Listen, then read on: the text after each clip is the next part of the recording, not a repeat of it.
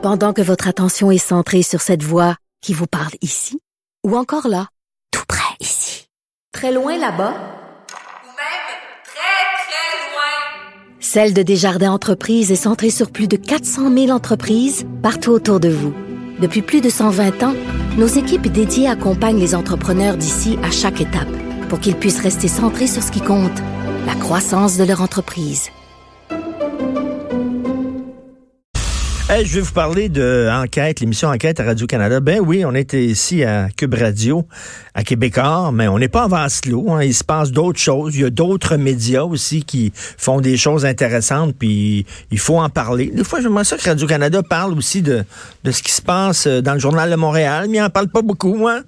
Il n'en parle pas ben ben. Hein, dans les revues de presse, les émissions de Radio-Canada, radio, on va te dire, euh, on parle pas bien du Journal de Montréal. En tout cas, moi, je ferai pas ça. Je veux parler de l'émission d'enquête qui va se porter sur la biographie de Joey Saputo écrite par John Paridzella.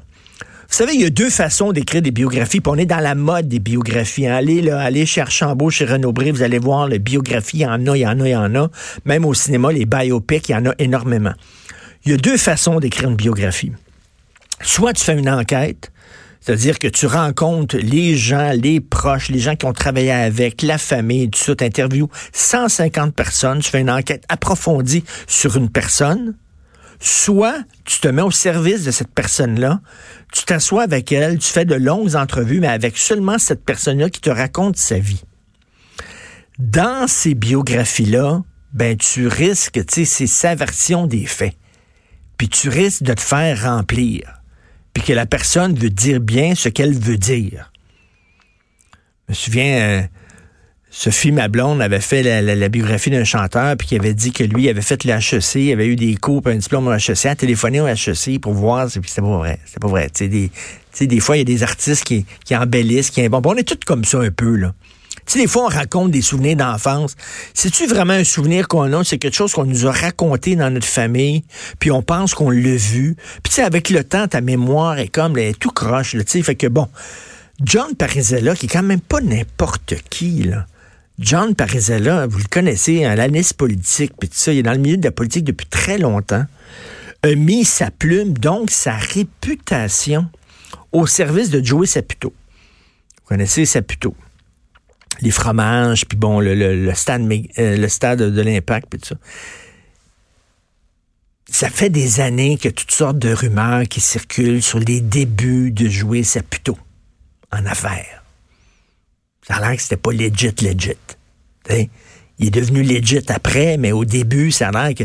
Puis même lui en, en parle de ces rumeurs-là dans le livre de John Parizella. Alors là, ils ont fait un exercice très intéressant en enquête. J'ai bien hâte de voir ça c'est qu'ils ont pris le livre qui est écrit par Paradella, puis ils ont vérifié. Qu'est-ce qui est vrai? Qu'est-ce qui est pas vrai dans Joey Saputo? Et à ce que je sache, c'est la première fois qu'un organe d'information crédible se penche sur la carrière et les débuts de M. Sapito. Et moi, j'avais, contacté, quand le livre de Joey Saputo était sorti, j'avais contacté un journaliste euh, spécialisé dans les affaires judiciaires. Puis j'ai dit, écoute, tu crois-tu ce qu'il dit? Monsieur Saputo, dans sa biographie qui est écrite par John Parizella, tu crois-tu ce qu'il dit? Le gars m'a écrit Nada, niet, pantoute, over my dead body. OK, que c'était n'importe quoi. Et moi, je me pose la question, comment ça se fait que, OK, un petit journaliste qui commence ou quelque chose comme ça se mette au service d'une personne en disant, bon, raconte-moi ta vie, puis je vais écrire ça, moi. Correct, là. On appelait, on appelait ça avant, on appelait ça avant, mais on peut plus appeler ça comme ça, on appelait ça des nègres. Avant. Comment écrire un livre avec un nègre sans se fatiguer? Bon, c'était comme ça, ça s'appelait. Mais, tu sais, John Parizella, moi, quand j'ai vu le livre sortir en disant comment ça se fait que lui a mis sa réputation comme ça dans les mains d'un homme autour duquel il circule toutes sortes de rumeurs, vraies, pas vraies, je sais pas. Mais il me semble que moi, je ferai attention. Puis je checkerai en je ferai des vérifications avant d'écrire ça. En tout cas, bref, j'ai très hâte de voir ce reportage-là où euh, qu'est-ce qui est vrai, qu'est-ce qui est pas vrai dans cette biographie-là. J'ai bien hâte que ça sorte. Écoutez, en, terminant rapidement, euh, j'ai lu un texte hallucinant dans le National Post sur le film Ford versus Ferrari. Vous savez, ça se passe à la course du Mans. Euh, en 1966, où Ford, et Ferrari régnaient sur les courses automobiles, puis Ford, ils ont décidé, eux autres, euh, de faire une auto de course. Le film est avec Matt Damon et Kristen Bale, c'est bien bon. Et là, le National Post, en disant, c'est un film, c'est tous des hommes blancs, euh, hétéronormatifs, c'est tous des hommes blancs hétérosexuels. Ça se passe en 1966. C'était ça l'histoire. C'était deux blancs. Ça se passe en 66 dans le milieu de l'automobile. Il n'y avait pas beaucoup de femmes dans ce milieu-là à l'époque. Il y a pas beaucoup. Il faut-tu réécrire l'histoire? Faudrait-tu faire un film historique sur 1966 où il y aurait des noirs dans l'industrie automobile, puis des gays, puis des femmes? C'était pas comme ça. Ils disent pas, ils disent pas. Puis là, dans National Post, ah oui, la nostalgie de cette bonne époque. Puis tu sais, il n'y a rien de nostalgique là-dedans. Ils montrent qu'est-ce que c'était. C'était quoi la réalité de cette époque-là. C'est bien niaiseux. Puis là, c'est National Post.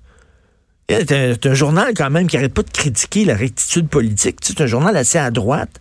Moi, j'avais l'impression de lire Le Devoir en lisant ça. Qu'est-ce que ça fait dans le National Post? Allô, c'était comme ça dans les années 60. Vous écoutez politiquement incorrect.